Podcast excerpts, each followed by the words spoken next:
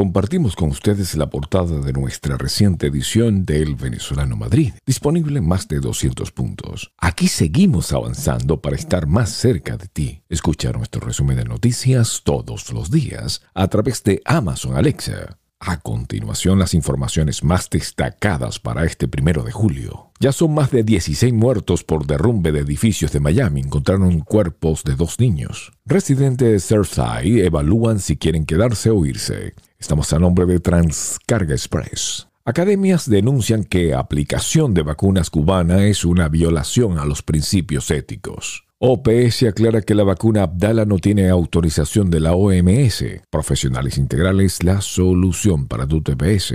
Autoridades de Canadá anunciaron 65 muertes súbitas en cuatro días por ola de calor. Murió Donald Rumsfeld, exsecretario de la defensa de dos presidentes de Estados Unidos, Continental Services and Carrier. Implementa nuevo sistema de seguridad presidencial tras atentado contra Duque. Se incendió escuela de estudios políticos en la capital de Venezuela. Impacta con publicidad animada con tan solo 8 dólares creada por JLB Enterprises. Detenida la espectadora del Tour de Francia que provocó caída múltiple. Bill Cosby en libertad luego que tribunal anulara condena por abuso sexual. Les narró Estivo Caranda.